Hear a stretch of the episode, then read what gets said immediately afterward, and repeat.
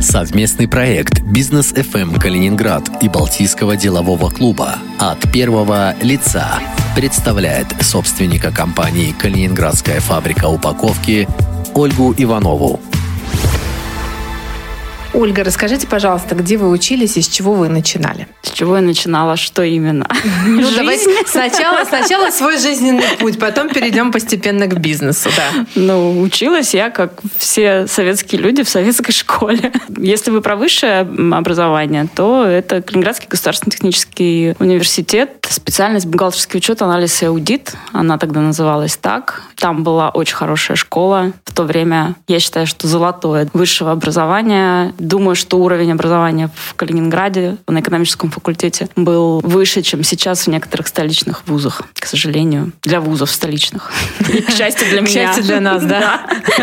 Для меня сейчас уже тоже ситуация поменялась в худшую сторону. Я считаю, что высшая школа практически загублена. Получается, багаж полученных знаний вам пригодился в жизни. Я бы так не сказала. Вполне возможно, что он мне помешал в дальнейшем. Во время учебы в университете я уже начинала работать. Сначала в банковской сфере, потом в большом холдинге. И соприкасалась с бизнесом. Но получилось так, что одновременно с этим я начала преподавать в родном вузе на кафедре на своей. Да, это было мое призвание, я считаю. Мне очень нравилась моя работа. Я получала от нее удовольствие. Мне нравились э, студенты, мне нравилось общение с ними, мне нравились их горящие глаза. Но мне не нравилось то положение, в котором преподаватели были все это время и по по-прежнему там остаются. Это низкие зарплаты, это постоянные требования исполнения формальных, ну, в частности, написания каких-то статей, чего-то еще, которые никому совершенно не нужны. В целом нужны, но по-другому должна быть выстроена эта работа. Очень тяжело расставаться с любимой работой, поэтому спустя 18 лет я эту деятельность прекратила. То есть она перестала приносить мне моральное удовлетворение, а материальное она не приносила никогда. К сожалению, это так. Если бы ситуация была другой, я бы не ушла. Мне эта работа очень нравилась. То есть, получается, да. у вас была кандидатская степень? Нет, у меня не было кандидатской степени. И как угу. раз-таки из-за большого количества формальностей, с одной стороны, которые необходимо преодолеть, чтобы ее получить честным путем. С другой стороны, потому что кандидатская степень настолько обесценилась, уровень диссертации и количество заимствований и плагиатов колоссальное. В такой среде писать научное исследование, чтобы потом влиться в эту массу, ну, я не посчитала нужным, поэтому нет, степени у меня нет. У меня есть просто преподавательский стаж. 18 лет прошло, вам пришлось уйти. Что было Мне дальше? не пришлось уйти, меня никто не выгонял. Просто... Ну, понятное дело, да, что вы да, сами решили, да, приня... да, приняли да, это решение, да. да, волевое. К сожалению, да, очень тяжело видеть, как постепенно уровень всего снижается, да, начиная от уровня дипломных работ и заканчивая уровнем самих студентов. Но я говорю, что это большая и долгая тема. А, собственно говоря, а в какой сфере вообще сейчас нужны профессионалы в нашей стране? Вот такой философский вопрос. Он не требует ответа, каждый на него ответит сам. Наверное, для меня единственным местом, в котором профессионалы еще нужны, а это была моя иллюзия в каком-то смысле, которой я до сих пор придерживаюсь и в которую верю. Мне казалось, что профессионалы востребованы только в одной сфере, это в бизнесе. Больше они нигде не нужны. Причем в частном бизнесе, не около государственном, где есть постоянный приток денег, а там, где приходится придумывать идеи, зарабатывать деньги самостоятельно своим собственным умом и талантами. Поэтому бизнес, да, он Сколько возник... лет назад он для вас, можно сказать, стал новой стезей? В 2015 году было принято решение и было куплено первое оборудование для того, чтобы бизнесом начать заниматься. То есть не так давно этот бизнес молодой, и я даже не представляла, насколько это сложно. Если бы представляла, поискала бы применение своих профессиональных навыков где-нибудь в другом месте. А почему именно Калининградская фабрика упаковки? Бизнес вообще сложная вещь. Почему так получилось? А, ну, во-первых, упаковка, она необходима в любой сфере. Это раз. Упаковочный бизнес очень интересный. Но это, конечно, не главное. Не было такого, что я легла вечером спать, утром проснулась, о, упаковка. Наверное, у каждого свой путь в бизнес какой-то. Это определенный набор случайностей, что это именно этот бизнес. Да, получилось так, что я консультировала компанию, которая занималась а, похожим бизнесом. Это не совсем упаковка, но по производственным процессам она похожа. Потом поехала на выставку, и там увидела оборудование, поняла, что это мне интересно, и что это мой шанс организовать что-то свое и построить бизнес на тех принципах, на которых важно и интересно мне потому что предыдущие люди, с которыми я сотрудничалась, они были москвичи, и мне казалось, что в Москве понятие бизнеса отличается от того, что происходит здесь, в Калининграде. И потом я убедилась в том, что это действительно так, во всяком случае для меня. Я вижу разный подход.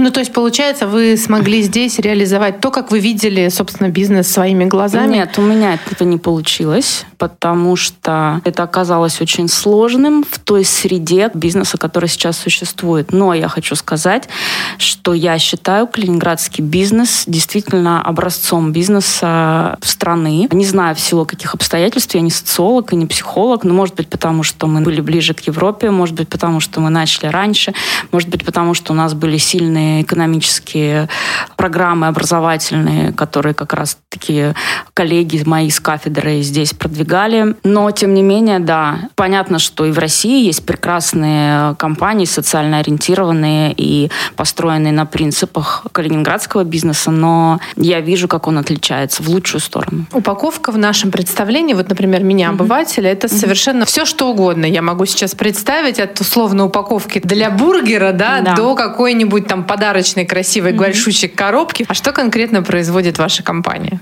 Моя компания производит продукцию для сектора B2B, то есть мы работаем с компаниями, в основном с производственными логистическими. Делаем мы стрейч-пленку. Это пленка, которая упаковывает грузы. То есть для того, чтобы груз переместить с одного места на другое, вы должны его каким-то образом замотать, закрепить и так далее. Это делается с помощью стрейч-пленки. Ну, вы ее можете купить частным порядком в магазинах строительных и использовать для упаковки своих собственных вещей, для переездов и так далее Но в основном это производственные компании, логистика, склады. Ну, то есть, получается, вся ситуация, сложившаяся сейчас, вас коснулась не то, что напрямую, а напрямую-прямую. Как вам сейчас удается выживать? С трудом удается выживать. Так как мы работаем с большинством производственных компаний Калининградской области, мы видим, что происходит на производствах. Это очень печально. Плюс у нас было преимущество в Калининграде, связанное с близостью к Европе, связанное с тем, что мы могли покупать сырье и материалы лучшего качества и предоставлять конкурентную продукцию за счет соотношения цена-качество на рынке. К сожалению, сейчас все эти возможности утрачены. Ну, сказать, что меня это печалит, это ничего не сказать. Я не знаю, что будет дальше происходить с производствами Российской Федерации в Калининградской области, потому что не все сырье и не все материалы мы здесь можем производить того качества и того уровня, которые требует рынок, которые мы производили раньше. То есть если раньше я занималась тем, что я разрабатывала новые виды плен, пленок, более тонкие, более экономичные, более качественные, которые дают меньше отходов. Мы понимаем, что это все равно пластик, и от этой тенденции никуда не деться. То все, чем я занималась пять лет, оно, к сожалению, оказалось разрушенным. Я понимаю, что для производства большинства пленок, точнее даже не да. большинства, а практически всех пленок использовались явно иностранные материалы. Это не только пленки. Не только пленки. Это весь, то есть весь пластик, все... начиная от телефона, заканчивая панелью в автомобиле, водоконник и так далее. Это все делается из гранулы. Они были иностранными, правильно понимаю? Либо они были иностранными, либо компоненты для их производства были иностранными, либо технологии для их производства были иностранными. Это так, да. Получается тупик или все-таки из тупика есть выход? Что такое тупик? Скажите, пожалуйста, если вы раньше ездили на Мерседесе, а теперь вам нужно пересесть на Ладу, это тупик или не тупик? Нет, это, скажем так, стечение обстоятельств. Для меня, по крайней мере. Хорошо, а если слады вам надо пересесть на телегу? Я просто оптимист. Ну, значит, надо. Нет, слушайте, я понимаю, что это просто... Во-первых, это замедление рабочих процессов, это раз. Во-вторых, это увеличение доставки, да, потому что мы понимаем, что когда компоненты много лет наработано, угу. вы покупали в одном месте, то есть искать кого-то другого, это, понятно, очень большой труд, и это совсем, наверное, другие деньги, потому что сейчас же мы понимаем, что чем меньше конкуренции на рынке, наверное, тем выше цены на все эти комплектующие, которые необходимы для производства. Вы знаете, на рынке происходят э, совершенно непонятные вещи, так как э, все-таки упаковочный бизнес был рассчитан на определенный объем э, товарного производства и на там, продаж. Да, понятно, что если раньше упаковывалось, ну, допустим, на складе это гипотетические цифры, это не исследование, да, это я просто для примера привожу. Упаковывалось, например, там 10 тысяч палет в месяц, да, то и пленки нужно было для того, чтобы упаковать 10 тысяч палет. Если сейчас туда ничего не привозится, ничего не переупаковывается и не продается и стоит три палеты, то это снижение продаж у всех производственных компаний, которые этим занимаются. И что тогда происходит? Мы произвели эту продукцию, там где-то достали гранулы, привезли, несмотря ни на что что там на качество, некачество все это произвели. А клиентов-то нету, потому что нету производства, нету складов. Что тогда делают в нормальных условиях? Да, ищут новые рынки сбыта. А новых рынков сбыта нету, потому что они закрыты. И их еще там попробуй оттуда конкурентным способом кого-то вытесни. Там же тоже свои производители есть. И получается, что, что делают менеджеры по продажам в нашей стране? Все, что они делали всегда. Единственный способ продажи – это снижение цены. Поэтому, на самом деле, на рынке не такая уж простая ситуация. И вполне возможно, что как частное лицо я вижу повышение цен, но как э, человек, который работает в секторе B2B, честно говоря, на рынке кое-где есть прям откровенный демпинг, и я не смогу, как маленькая компания, соревноваться с каким-то большим гигантом, у которого есть доступ к государственным ресурсам за счет объемов к более низким ценам от одного единственного производителя, который сейчас остался. Все, у меня больше нету конкуренции. То есть вот у нас есть производитель гранулы в России, он один, и, соответственно, он кому хочет такую цену и дает. Ему не надо больше ни с кем конкурировать. Если он раньше конкурировал там, с западными компаниями, европейскими, uh-huh. американскими, теперь ему конкурировать не надо. Поэтому он тому, кого он хочет оставить на рынке, дает низкую цену на сырье, а мне дают высокую. И что я с этим могу сделать? Ничего. Поэтому я не разделяю оптимизм. Я смотрю на все это грустно. Я честно вам скажу, ни в Ладу, ни в телегу тем более пересаживаться не хочу. Мне очень нравился тот мир, который был, который был открытый, который был конкурентный, который был творческий. Самое обидное для меня – это потеря творческой составляющей во всем этом. То есть если раньше я должна была придумывать бренд, э, слоган, э, рекламную кампанию, доказывать и бороться за что-то лучшее, за то, что нужно покупать тонкую пленку, за то, что нужно покупать пленку, которая не оставляет хвостов, которые цепляются, которая удерживает груз лучше. Это было очень сложно. Не все компании на это шли, не всем это было нужно, но мне это было интересно то сейчас придумывать, как сделать пленку из говна и палок, ну, извините. Я так понимаю, что у вас рынком сбыта были э, калининградские компании, да. российские компании да. и экспорт. Ну, экспорт, так громко сказано, на рынок э, европейский было очень сложно выйти, потому что там плотно сидели польские компании, у которых эта отрасль давно поддерживалась государством, и там действительно большие крупные заводы. И ничего не могу сказать, мне пускали прекрасную пленку, но европейский рынок они заняли плотно. Но рынок Беларуси, да, это наш рынок тоже был. Сейчас под санкции этот товар, я просто не все единицы товаров помню. А, на уровне шести знаков не попадает под санкции, на уровне четырех знаков попадает под санкции. И тут вопрос, э, как на это смотрит э, Литва, какая смена стоит на таможне. То есть могут пропустить, могут не пропустить. Каждый раз ты везешь, и каждый раз у тебя риск. Что ты будешь делать дальше? Это что касается гранулы, но в речь-пленки есть еще другие компоненты. И вот они попали под санкции, они входят в санкционный список, потому что они высокотехнологичные, и их не выпускает российская компания. Вот та единственная монополист, она этого не делает. И мы сделали запас прочности, то есть когда все началось, мы закупили все остатки, которые были нам доступны на рынке России, мы их скупили, Их не очень много было, но все, что смогли, мы привезли. Вот поэтому на какое-то время мы чувствуем себя уверенно. Но если санкции не снимут в ближайшие годы, а, по-моему, про это уже идет речь, что будет происходить дальше, я боюсь загадывать. Расскажите, как вы отдыхаете от работы? Практически не отдыхаю, потому что это невозможно. То есть все равно есть какие-то рабочие дела и моменты, которые не требуют отлагательства, и отдых это всегда непросто для собственников бизнеса. Хотелось бы на кого-то это все переложить, но не все возможно и не всегда получается. Но э, в целом э, я очень люблю море. Э, я вообще не понимаю, как можно жить без моря, туда не ездить, не смотреть, не любоваться и не плавать. Поэтому это очень важная часть моей жизни. Подумать, да? Хорошо ездить к морю, согласитесь? Подумать, ощутить на себе морскую воду, почувствовать запах, послушать шум волн. Это уникальное место, любое море на самом деле. Я вот в этом году была на Баренцевом море. Отличается от Балтики сильно? Конечно. В него вот так вот не зайдешь. Хотя кто-то говорит, холодное море, Балтийское. Оно очень холодное. Для меня оно холодное, да. Я люблю теплые моря. Но оно же такое особенное, оно уникальное своим благородством, что ли, оно какое-то такое невероятное. Понятно, да? То есть, получается, раз были в Баренцево море, да. да, значит, вы любите путешествовать. Да, очень люблю. Это для меня важная часть жизни, и коронавирусный период был ужаснейшим. Опять-таки, я тоже не понимаю, как жить без путешествий. Вообще, для меня в какой-то степени это часть жизни огромная. Мне жить жизнь без путешествий, она меня не привлекает. Может быть, какая-то любимая любимая страна, любимый город? Где больше любите? За границей путешествовать э, или по России открыли для себя путешествия сейчас? Я не открыла для себя путешествие по России. Я ездила по России, ездила много, но все-таки мне интересно узнавать новое, видеть новую культуру, ходить по музеям, познакомиться с едой, другой природой, другой культурой. Это для меня гораздо интереснее, чем поездки для России. Да, у нас тоже разная культура, но я все-таки предпочитаю Заграничный. Заграничный страны. отдых, да. да.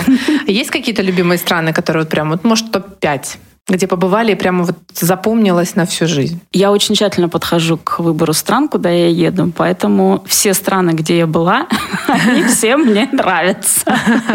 Я различаю два вида отдыха. Это отдых, когда ты просто приезжаешь и лежишь на море и ничего не делаешь. И желательно еще и выключить телефон, чего никогда практически не бывает. Но тем не менее, такой отдых тоже очень важен. И второй вид отдыха, когда ты ездишь, ты ходишь в музей, ты смотришь, что там организовано, как устроено, берешь автомобиль и ездишь, смотришь природу. Они разные и оба важные. Поэтому период коронавирусных ограничений был для меня очень тяжелым. Балтийский деловой клуб. Да. Сообщество, которое объединяет бизнесменов. Как вы туда пришли и почему вы хотели туда попасть? Это очень длинная история, потому что этот клуб был создан на базе объединения первой группы предпринимателей, которая прошла обучение в школе бизнеса у Баринова. Это школа бизнеса. Баринов — это мой преподаватель по экономическому анализу, Галина Сергеевна Усенкова, мой руководитель дипломной работы. Эти все люди — это люди мне близкие. Плюс мой отец преподавал в КГТУ, и многие из наших семейных друзей, они тоже причастны к созданию. Поэтому про Балтийский деловой клуб я знаю с момента его основания. Ну, тогда я даже не думала о том, что когда-то я буду заниматься бизнесом, мысли такой в голову не приходило. Просто было интересно за этим всем наблюдать, следить. Это же было время творчества, то, что я люблю больше всего. И программы образовательные были необычные, клуб был необычный. Особенно на тот момент. Никаких не было ни клубов 500, ничего такого прочего. Они, может быть, сейчас и говорят, что они давно организованы, но на тот момент наш клуб был уникальным. Он и сейчас таким остается. Поэтому я следила за его мероприятиями, я видела, как люди, которые в этом клубе, как у них горят глаза, что у них есть возможность обмениваться информацией, приглашать лучших спикеров. И я видела людей, объединенных какими-то общими целями и задачами, и как это сильно влияет и на них самих, и на внешнюю среду. Поэтому, как только организовала бизнес, и мой бизнес стал соответствовать критериям приема в клуб, конечно же, я подала туда заявление. И получается, вы в клубе уже полгода. Полгода, да. Я думаю, что за полгода уже случалось что-то такое интересное в клубе, что могло вам запомниться. Может быть, какая-то история, может быть, какая-то поездка или, может быть, какое-то обучение. А, видите, какое дело? Эти полгода были особенными. И плюс лето. Летом активность клуба все-таки не такая. Поэтому пока я не расскажу, но я с нетерпением ожидаю 25-летия клуба, который будет в ноябре. И я уверена в том, что будет нечто грандиозное.